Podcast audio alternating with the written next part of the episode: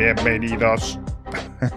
bienvenidos al nuevo episodio de Cupertino. ¿Qué tal estás, Matías? Estoy muy bien, ahí pensando si le doy al mes de prueba de Apple Fitness Plus. ¿Te vas a poner en forma, Matías? Eh, llevo tiempo pensando en ponerme en forma. No, mira, nos teníamos que apuntar tú, te tenías que apuntar tú, me tenía que apuntar yo. Eh, la última vez que veía a Johnny Ive le, se tenía que apuntar a Apple Fitness Plus, ¿eh? pero un poquito, ¿eh, Johnny? Lo de salir están, a engordando, para- están engordando los iPhone eh, con mucha más batería y Johnny también. También, bueno, pero a ver, Johnny ya es libre de hacer lo que quiera. Johnny- ¿Te imaginas que acaba ahora eh, colaborando con Samsung y cosas así? Además, ahora la tendencia en Apple es hacer eh, los iPhones y los MacBooks más gordos. Por eso, por eso, por eso. Todos más gordos. que sí, ¿no? A ver, eh, te dan un mes de prueba con el Apple Watch o tres meses de prueba si tu Apple Watch es relativamente reciente. Así Uh. que sí, eh, voy a probarlo, voy a probarlo sin duda. Eh, ya lo comentamos en el episodio anterior, esto en el confinamiento no veas cómo nos habría venido a todos, ¿no? Claro. Un poco de incentivo para hacer ejercicio en casa. Yo, he hecho el Y- fi- yo, yo, yo hace unos meses hice el Fitness Plus cutre, que es con los vídeos de YouTube, tú te pones delante, ¿sabes? Sí. ¿Cómo se llama la chica esta que se hizo tan famosa en el... Bueno, había varios, sí, esto lo hizo mucha gente, sí, sí, sí. Bueno, es que se me ha ido Sí. el nombre, pero vamos. A mí el Oye. problema que me está pasando ahora es que como en los anillos del Apple Watch he ido subiendo el objetivo, que empieza en 500 calorías, que Claro, bueno, te, lo eso hace, no se hace, mancho. te la- eh. te lo hace fácil, pues ahora ya no es tan fácil. Por Claro. ejemplo, eh, en noviembre quería que fuera otro mes perfecto, pero ayer me ¡Oh! faltaron 5 calorías para completar el objetivo del anillo rojo. Bueno, tú sabes Así que en tu corazón, ya- en tu perdido. corazón, sí es, sí es real, ¿no? Joder, pues te lo deberían de dar por cinco, macho. Por cinco. Convalidarlo. Claro, tío, vete a llorarle al Apple Watch ahí fuera de horario y dices, oye, mira, que se me ha muerto la abuela. Eh, por cerrar el tema, 10 euros al mes el, el Apple Fitness Plus, eh, 80 euros al año la suscripción anual y ya habíamos comentado el tema de el Apple One Premier, que no sé si Premium. tú ya lo estás pagando. Premium. Bueno, en premium, España premium, premium. En España es premium, sí, sí. Fíjate que al final me he equivocado. con, la, con la chapa que diste sobre lo de Premier, premium en el episodio anterior y ya me he Oye, olvidado. chapa no, información rigurosa. en fin, no, no, yo no, no, yo si lo pillo, lo pillaré a través del, de este, el Apple One Premium, el Fitness, quiero decir, pero no me decido porque no, no, no, no, no me arranca aún, no, no me aparece. Hmm. Yo imagino que para cuando este episodio esté publicado ya aparecerá. Pero bueno, la verdad es que estábamos un poco expectantes. Pensaba que hoy, día 3, a las 9 de la mañana, ya estaría. Pero bueno, Hmm. así que no, no sabemos nada. Lo pillaré, ya os contaré. Pero jolín, me da mucho palo, tío, darle a Apple 30 euros todos los meses, tío. Me pasa exactamente lo mismo. Ya probablemente Apple sea la empresa a la que más dinero le doy eh, después de Mercadona. Así, así que me pasa lo mismo. Tengo ciertas reticencias con, con eso y no sé, ya me lo pensaré. Porque lo de jugar, por ejemplo, con el Apple. Arcade sé que no lo voy a usar. Ya. En fin, hay una serie de cosas que, de, de hecho, me vas a volver a preguntar cuando hablemos de Apple TV Plus si he visto Fundación, me vas a volver a preguntar si he visto The Morning Show. Madre mía, estás, Y- eres precognitivo. Y como no he visto ninguna de las dos cosas, pues eh, menos aún voy a aprovechar la suscripción. Pero bueno, quizá te sorprendo y de repente me ponga al día. ¿eh? ¿Te imaginas que ponen un anillo en el Apple Watch de cuántas series de Apple has visto hoy y la gente se las tiene que ver para rellenar los anillos? Claro, es que me falta eso, me falta la gamificación de verse. Y te dan medallitas. ¿Has visto todos los episodios de Mythic Quest en menos de 5 horas 40? Tal. eso, hay mucha gente que competiría y ganaría. ¿eh? Bueno, en cuanto le pones en una competición, ya sabes. Pues nada, yo me he visto con retraso la primera temporada de Mythic Quest. eh, bueno, no, creo que no entera, creo que no entera. Y está bastante guay. Una especie, bueno, pues como lo que comentaba la gente cuando era noticia comentar esta serie, cuando su estreno, su presentación hace un año y pico, dos. Una especie de Silicon Valley, pero en el mundillo del desarrollo de videojuegos. Sin. yo- sin más y sin menos, la verdad, graciosa, graciosa. O sea que, que bien. Y bueno, la segunda temporada está por verla, la tengo por ver. Y anunciaron a Apple que había mm, renovado para tercera y cuarta temporada, lo cual siempre, pues oye, son buenas, son buenas noticias. Por cierto, hablando de Apple TV Plus, no sé qué tal te cae Mariah Carey, pero tiene otro especial en Apple TV Plus, ahora que llegan las navidades, hizo uno en 2019, las navidades de 2019-2020, Apple TV Plus puso un, un, un especial con ella. Sí. Que salían un montón de famosos. Exacto. Sí, me acuerdo, me acuerdo. Muy rollo sábado noche de estos programas, sábado gigante, sábado de fiesta, pero con, como con más glamour y presupuesto, el que aparte pues eran las canciones, unas conversaciones, gente invitada. Bueno, pues eso se repite dos años después y van a presentar ahí eh, su nuevo single, no sabemos cuál va a ser, pero vamos, Mariah Carey, en, en, Estados Unidos y poco a poco por exportación es un poco el símbolo del inicio, ¿no? De este periodo mm. festivo navideño. Entonces, el vídeo viral, no sé si lo has visto, que ha subido ella, María Carey o Mariah Carey a, su Instagram, ¿es para Apple o está hecho por Apple? ¿Es en el que destroza una calabaza de Halloween y dice, ahora llegó mi hora? Yo imagino que estará todo dentro del mismo rollo conceptual eh, de marketing para ella, porque es que ya ella se ha subido al meme. Es decir, la gente empezó con que en cuanto acaba Halloween, la gente se despierta con resaca al día siguiente, ¿no? Sobre todo, ya digo, es una cosa como muy norteamericana. Eh, pero que poco a poco pues hemos adoptado el meme AFE y empiezan ya con la canción de All I Want for Christmas y You, pi, pi, pi, pi, pi, pi, pi, pi, pi, pi, Empezamos todos con esto y hasta el 26 de, de diciembre con la captura de pantalla de Google Trends de cómo la canción empieza a subir justo por estas fechas. es verdad, es verdad, es verdad, es verdad. Así que nada, pero bueno, muy bien. Eh, una cosa que vamos a tener que pedir mucho para Navidad o para Reyes, dependiendo del país en el que estéis, es eh, nuevos Mac, sobre todo si se os ha quedado briqueado. ¿Has visto como uno temas? Madre mía, macho. Para luego no nos darán un ondas a este podcast, pero lo merecemos por este tipo de cosas. Porque cuando eh, muchas personas, no sabemos cuántos, a ver, no son muchos, no son millones de usuarios, pero algunos usuarios suficientes como para que esto sea bastante relevante, haya bastantes temas en, en, los foros de soporte de Apple, en Reddit, en los comentarios de las típicas páginas web especializadas, de gente diciendo que en la actualización a Monterrey, con sus ordenadores Intel, con Mac con Intel, han quedado caput, han quedado bricados. Ni se encienden, ni se apagan, ni para arriba ni para abajo. Mm, yo creo que, que se te briquee el ordenador es de lo más desesperante que puede haber, porque es una herramienta de trabajo. O sea, no me lo puedo imaginar si me llegara a pasar eso a mí. Es una situación, una situación bastante desesperada. Pero bueno, ya digo, no hay en principio motivo aparente. Apple no ha dicho nada, estarán investigándolo a nivel interno. Y nuestra recomendación es la, yo creo que la más sensata, que es, coño, tío, tampoco te vas a perder nada por actualizar a Monterrey dentro de una semana, ya que estás viendo que encima da algunos problemas. Así que eh, esperaos, por favor. Vamos a seguir comentando este tema, pero esperaos, no perdáis nada. ¿Te imaginas que hay gente escuchando ahora el podcast mientras están dando al botón? no, pero de verdad, seguramente no os pase nada. Vamos a asumir una cifra que a lo mejor puede asustaros, pero vamos a asumir que el 99% no les pasa nada y el 1% sí, que sería un desastre, la verdad, que el 1% de actualizaciones. Pero bueno, no os perdéis, esperad, a ver si Apple dice algo, a ver si Apple actualiza algo, etcétera. Entonces, hay gente que los ha llevado a las Apple Store, porque para eso están. Y no es, y lo que he estado leyendo también en estos foros es que no están teniendo una buena experiencia en las Apple Store, en las Apple Store, ¿vale?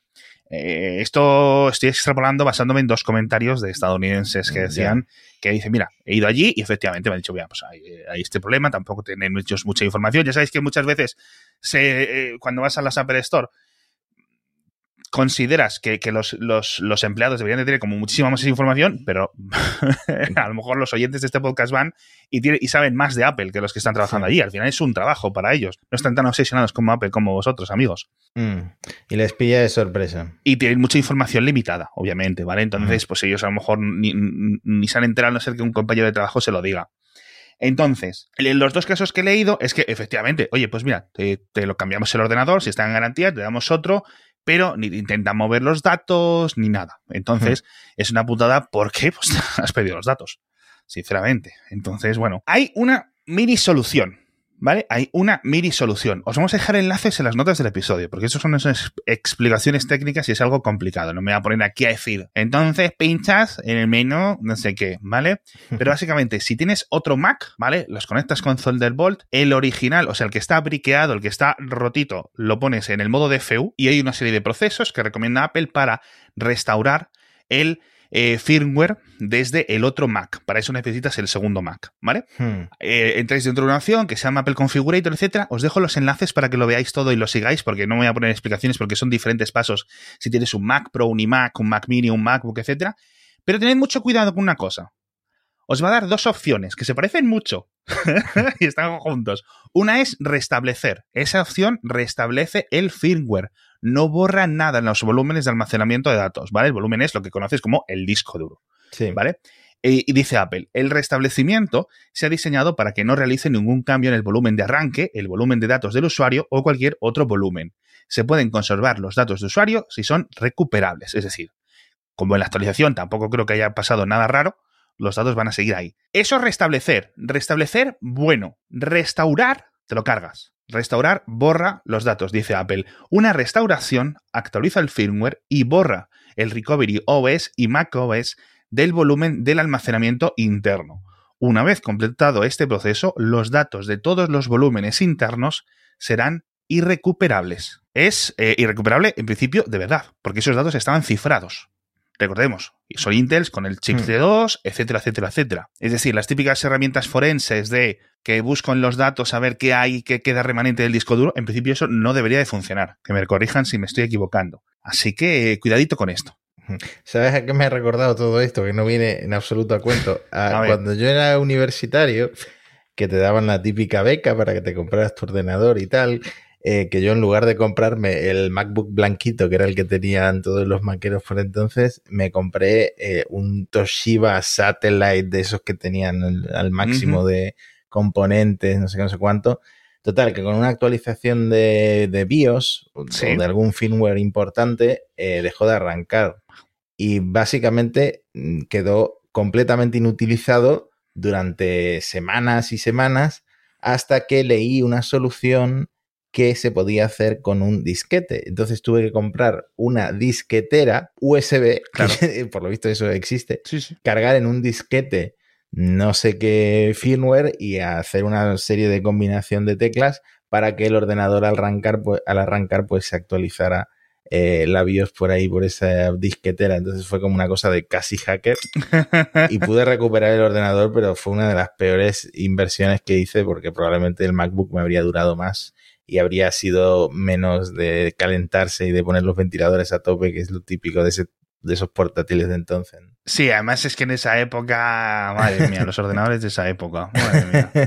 En fin, qué bien lo tenemos, qué bien lo tenemos. Por favor, no nos quejemos. Pero vamos, ya digo, afecta a toda la gama esto, ¿vale? Para acabar con el tema, tanto Macs eh, portátiles como Macs de escritorio. Eh, nos vamos un poco al futuro, esto sí, eh, porque dice la gente del Wall Street Journal que Apple prepara un sistema de detección nuevo de golpes, de accidentes, de impactos. En principio, de cuando estás en el coche tanto para los iPhone como para los Apple Watch. Una actualización de software que yo imagino que llegará en el futuro, no sé si para el modelo que viene o algo que se extenderá, porque en principio esto es software, no debería haber ningún tipo de sensor especial, y que utilizando los acelerómetros detectará las colisiones y entonces llamará a los números de emergencia para indicarle, oye, que has tenido algún problema, lo típico, muy, muy similar a lo de la detección de caída del. Apple Watch, pero en vez de en vertical, digamos que cuando los acelerómetros detecten un frenazo, una fuerza G suficiente en horizontal, ¿vale? Mm. Así que no sé, esto eh, en principio ya lo tiene, por ejemplo, el Pixel, si no recuerdo mal, desde hace un par de años, es una función bastante chula y que puede salvar, puede ayudarte mucho. Esto está muy bien.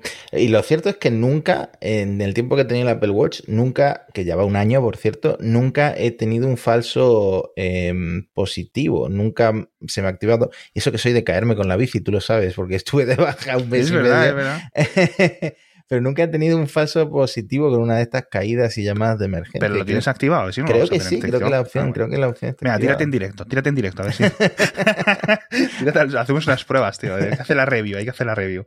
Nada, esto está- eh, es interesante. Yo digo, yo creo que será el mismo software, eh, así que, así que chulo. Decía la gente en internet, en redes sociales, con, después del anuncio de Wall Street Journal, que qué pasa, lo típico gente que tira el móvil al sofá, así un poco mientras se llega a casa, tira el móvil, las llaves, etcétera, lo tira a la cama, se empezaría a llamar a la. Pero yo creo que debería de ser una aceleración bastante fuerte. Es decir, pasar como de 40 a 50 kilómetros por hora a cero, Hmm. ahí es cuando, cuando detectaría esa llamada. Es decir, Apple sabe, cuando el iPhone o el Apple Watch saben que estás en un coche durante un tiempo determinado y luego si de repente no estás y esa frenada es muy, muy, muy severa, ahí es donde, donde deberían de activarse. Con lo cual yo creo que falsos positivos, por este caso, no debería, no debería de haber. Pero bueno, ¿qué más tenemos que hablar? No sé si quieres hablar del, de lo de los componentes, no sé si quieres hablar de Wozniak, no sé si quieres hablar de Dropbox, ¿de qué quieres hablar? Te permito elegir. ¿Quieres que nos quitemos de encima un tema que no comentamos la semana pasada, que es el rumor de que Apple trabaja en su propio Stadia? ¿Qué te parece eso? No, me parece muy interesante. ¿Tú qué piensas? Porque eres el, final, tú eres un Stadier. Es que, a ver, yo debo de ser de los pocos Stadiers eh, de España que ya tienen, de hecho, dos mandos de Stadia. ¡Hostia! eh, hard user, heavy user de eso. Pero no, es que no, no tiene sentido porque si Apple lanzara este servicio, entra directamente en conflicto con servicios prohibidos en la App Store, como Google Stadia, que no tiene aplicación, funciona a través de la web, o el de Nvidia, mm. eh, o, el de Amazon, que todos van a tener que funcionar a través de la web. Entonces, ¿cómo lo van a hacer? No lo sé. Yo la verdad es que no sé si lo acabarán sacando. Fíjate una cosa te voy a decir. Eh, si justo resulta que cambian las normas porque ellos van a sacar su propio sistema, dices tú, madre mía, o sea, ya los, los reguladores van a decir, macho, ¿qué estáis haciendo? O sea, estáis impidiendo la innovación ajena hasta que vosotros tenéis vuestro propio producto, ¿no? Esto es algo que sentaría muy mal hmm. a los reguladores. Eh, así que no sé muy bien, no lo sé, yo no lo veo, tío. Y otra cosa a tener en cuenta es que las nuevas GPUs de Apple Silicon prometen muchísimo y si al final el, futuro de los videojuegos está en la nube, mm. Mm, no le van a acabar sacando provecho en la parte de gaming, que en otras partes sí se lo sacan, a estas nuevas GPUs, ¿no? Que mm. ojalá, ojalá pudiéramos ver a un eh, MacBook o un iMac compitiendo con PCs en juegos. En juegos ejecutados de forma local, dices. Sí, en juegos, en juegos ejecutados de forma. Pero claro, al final los desarrolladores, ninguno está haciendo juegos para la Mac App Store o ninguno importante. No, claro, al final, a ver, lo que se puede importar a través de gente que haga cosas para el iPhone, iPad eh, y lo que se pueda conseguir emulando Windows 10, Windows 11 con estos ordenadores nuevos tan potentes, así que no hay, no hay ningún problema. De todas formas, fijaos quiénes están haciendo los estadias. Google, Amazon, Microsoft, Nvidia, los que decías tú todos son desarrolladores de hardware y de infraestructura de servidores, es decir, están haciendo una cosa para financiarse sus propias expansiones. Entonces, Apple no tiene, eh, no tiene ese pie, de hecho, una de las grandes millonadas que paga Apple todos los meses es a estas empresas por sus, por sus, por sus centros de datos, por su infraestructura. Así que aparentemente no tiene sentido. Otra cosa es lo que diga el futuro, pero de nuevo, estoy de acuerdo contigo que teniendo ordenadores tan potentes y procesadores de tan bajo consumo, etcétera, y habiendo trabajado tan duro en el silicio interno. No sé para qué, para qué esto. Pero bueno, en fin, por cierto, ¿sabes lo que sí tiene sentido? ¿Qué tiene sentido? Nuestro patrocinador de esta semana, que vuelven a ser la gente de Blue IU, el nuevo complemento digital del seguro médico de Sanitas. Pues esto, una vez que te detecte el Apple Watch eh, el golpe, el accidente, pues ya tienes todo mucho más controlado. Porque además tienen integración completa con los iPhone o con los Apple Watch. Porque mira, tiene una cosa que se llama Conecta con tu salud, que básicamente es un servicio que permite conectar todos los dispositivos, los iPhone, las tabletas, las pulseras de actividad los smartwatch, el Apple Watch, etcétera, con la aplicación de Misanitas, ¿vale? Y todos los datos los puedes compartir. Te sale el típico permiso, oye, no sé qué. Y todos los datos que recupere o que, eh, digamos, almacene en ese sentido de tu actividad física, los pueden tener tus profesionales, pues, los doctores que te estén haciendo el seguimiento, los nutricionistas, los psicólogos, todas estas cosas, ¿no? Con lo cual, es muy chulo porque pueden mantenerte más o menos vigilado o en observación sin estar constantemente yendo a visitarles. Ellos van viendo tus datos, ellos van viendo su evolución en un panel interno de datos que capturan tus propios dispositivos. Esto es el futuro de la medicina, ¿vale? Sobre todo para dolencias crónicas, recuperaciones, etc. Y esto es algo fantástico. Entonces, tienes un montón más de ventajas, de videollamadas, de, visitas, de, de cosas chulas a nivel tecnológico, así que lo que mejor podéis hacer es entrar en blueayu.es, que os dejo el enlace en las notas del episodio, y recordad que todos aquellos que contratéis un seguro de Sanitas, pues vais a tener de regalo todos los servicios digitales de BlueAyu, lo cual me parece una pasada, porque tienes un buen seguro médico y aparte estas funciones digitales que al final te ponen un poco pues a la vanguardia de lo que debería de ser el soporte médico en el siglo XXI. Más cositas, Matías, ¿qué quieres hablar ahora? Pues mira, ya que has mencionado lo de iFixit, podemos hablar del desmontaje del MacBook Pro. ¿Lo has visto tú? ¿Qué te ha parecido? Visto? Pues yo soy de los que ven las fotos más que leerse paso a paso todo, el desmontaje. No, eso creo que lo hacemos todos, ¿eh? Pero sí, eh, por ejemplo, una cosa que destacaron, eh, que la hemos hablado en este eh, podcast, es el tema de por qué no incluyeron Face ID y comparan el grosor de la pantalla con el grosor del módulo de Face ID del iPhone 13 y es más grueso el módulo de Face ID del iPhone 13 que la pantalla, entonces es físicamente imposible. Y esto lo está usando alguna gente en Twitter como argumento de que es imposible meter Face ID. Pero a ver, que no te hace falta que el MacBook Pro tenga la cámara ni la fidelidad del Face ID del iPhone, creo yo. Eh, yo creo que es posible y que acabará llegando sí. y que puede que llegue incluso en la siguiente generación. Hmm. Pero bueno, esta es solo una de las cosas que destacó eh, iFixit. Yo creo que la más importante es que es fácil cambiar la batería. Hmm. No está eh, atrapada bajo la placa, hay que quitar el trackpad. Son seis piezas, no es una como los antiguos Mac, pero puedes cambiarla sin problemas. El sistema no da alertas, eh, en cambio, sí que es más complicado cambiar el teclado, los puertos, la pantalla, y si cambias la pantalla pierdes eh, Trutón, que bueno, es una pena porque eh, la pantalla es una genialidad todo lo que tiene tecnológicamente y el Trutón lo que hace es adaptar eh, la imagen, el color, etcétera, a la habitación en la que estás. Entonces es una pena perder eso. Me imagino que con las pantallas de recambio se verá pues una imagen más fría.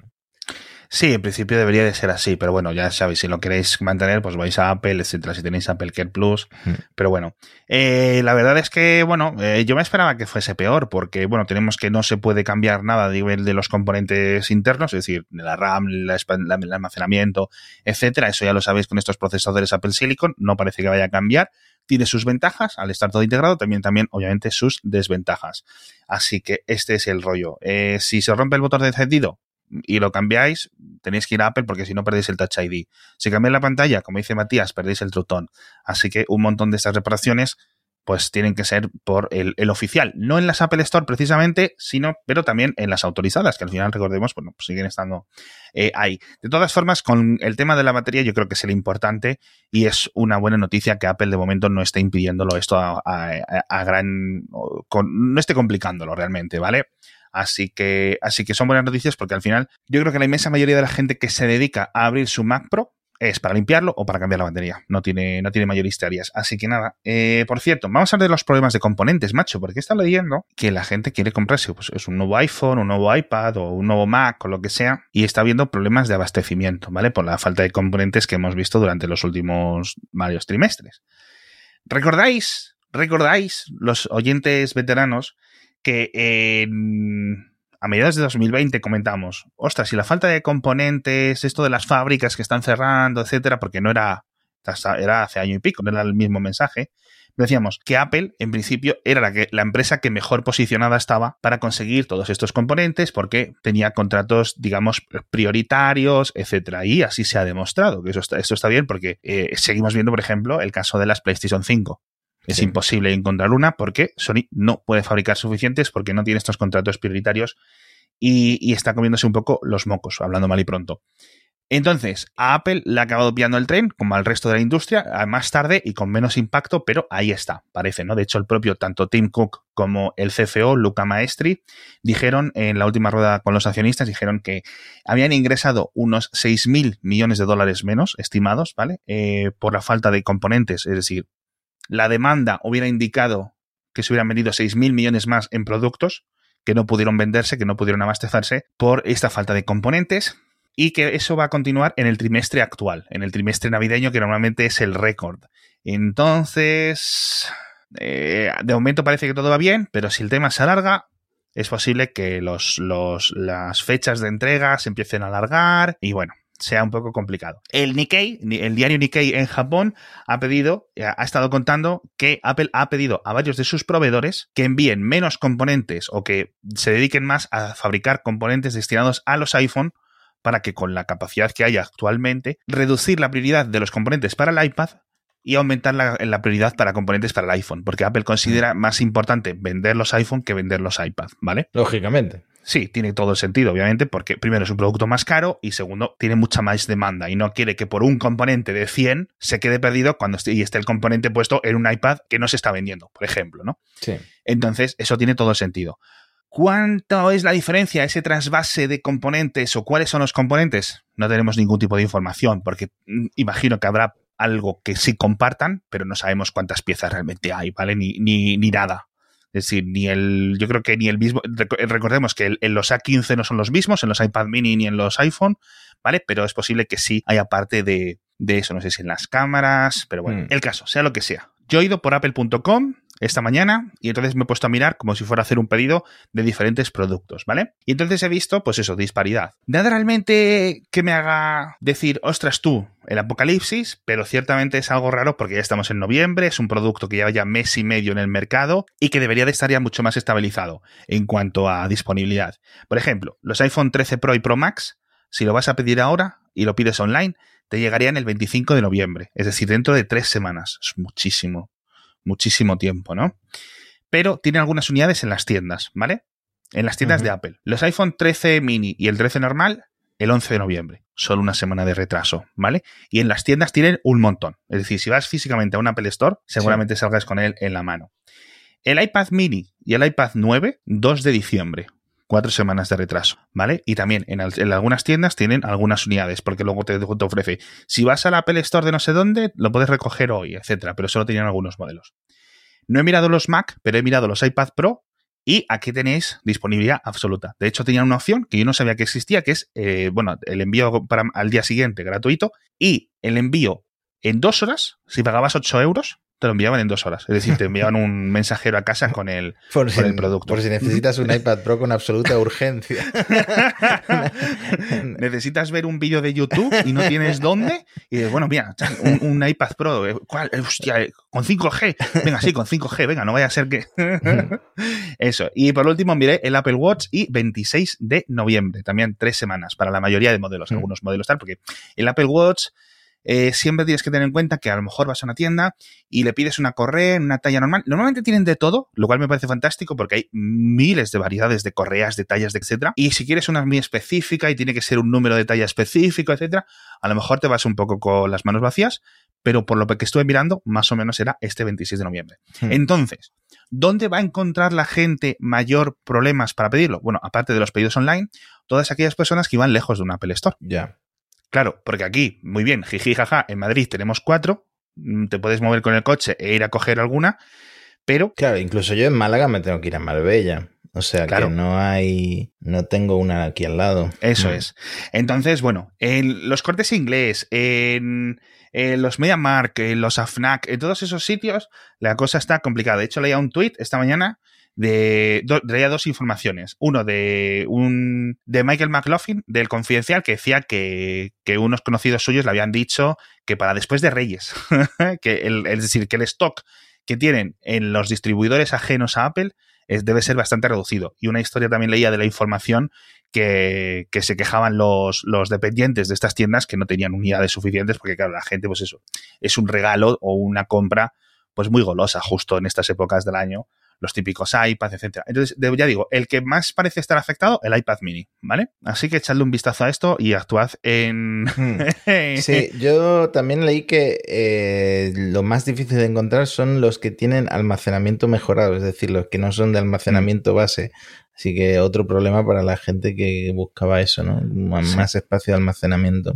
Sí, eso suele ser común todos los años, porque Apple, bueno, eso lo tiene un poco distribución diferente, pero bueno, así que echadle un vistazo, ¿eh? porque si lo dejáis retrasar, ya ha dicho Apple que va a ir a peor, ¿vale? ¿Cómo de peor? No lo sabemos. A lo mejor en, dentro de tres episodios de Cupertino estamos grabando y miramos los inventarios y hay envío a las, a- en, en dos o tres días para todo, o sea que no hay, no hay problema. Pero bueno, de momento está la cosa regular, ya he dicho, tres semanas, por ejemplo, para los iPhone Pro, ¿vale? Y cuatro para los iPad y iPad mini. En fin, por cierto, nos despedimos hablando de Bozniak, que ya viste que volvió a tener su minutito de gloria. Sí, dice que no le ve la diferencia, no encuentra la diferencia entre el iPhone 13 y el iPhone 12. Muy mal, Steve. Hay, hay diferencia, hay diferencia. Yo, de hecho, el otro día quedaba con unos amigos y, claro, tengo el iPhone 13 Pro Max, que es físicamente idéntico. O sea, tienes que medir los milímetros de diferencia de grosor al 12 Pro Max. Encima lo tengo en el mismo color que el que tenía antes. Entonces, no hay diferencia. Nadie nota que he cambiado de teléfono, ¿vale? Pero luego, como he tenido varios viajes, vacaciones y tal, en la cámara he notado muchísima diferencia, en la batería he notado mucha diferencia. Bueno, supongo que, Apple se está guardando el rediseño para el año que viene. Es posible. A ver, eh, el amigo Esteban Bozniak se ha columpiado un poco. No ha escuchado nuestro episodio bueno, eh, de, los, de las reseñas de los iPhone 13 hicimos dos o tres episodios, ¿no? En septiembre. Sí. Pero bueno, eh, yo estaba muy contento este año porque habían hecho, bueno, las mejoras de batería, las mejoras de pantalla, etcétera, pues son lo más aparente para el uso del día a día. Pero externamente hay dos cambios que dices tú, joder, Alex, es que está siendo un poco fanboy. Eh, la cámara y el notch más, más chiquitito es un poco el... Es decir, si tú quieres realmente saberlo, ya sabes por dónde mirarle al caballo. Pero bueno, con esto nos despedimos, majos. Muchísimas gracias por estar con nosotros una semana más en Cupertino. Muchísimas gracias a Sanitas por patrocinarnos. Muchas gracias, Matías. Pues nada, gracias a vosotros. Y por favor, dejemos de sacar noticias de Steve Bosnia diciendo cosas, porque el señor este ya chochea un poco. ¿eh? ¿Hace cuánto que se fue de Apple? Yo creo que se fue de Apple en el, 80 y ¿qué? 85 más o menos. Después del Macintosh. Sí. Que no está en Apple desde antes que yo naciera. De que antes si tú y yo naciéramos, este tío ya no estaba en Apple. Hostia, tío, es que de esa perspectiva estamos haciendo un poco de off topic. ¿Viste que iba a sacar una, una cosa de industria aeroespacial para recuperar basura o no sé qué, ¿no? que quiere ser como el, GPS del espacio y de la basura espacial. Ay, ay, ay, Pero bueno, este es un agente que lo ha liado a él. Eh, esto, ah. si quieres, lo contamos en Elon. Promoción. Escuchad, Elon. esto es un agente que lo ha liado a él ya varias veces con varios emprendimientos, así que él solo pone el nombre. En fin. Ay, Esteban, Esteban, Esteban. Qué cosas. ¿Dónde te meterás, amigo? En fin, bueno, también le echaremos de menos cuando. También le echaremos de menos cuando nos falte. Muchísimas gracias de nuevo por estar con nosotros y nos vemos en el próximo episodio de Cupertino. Hasta pronto.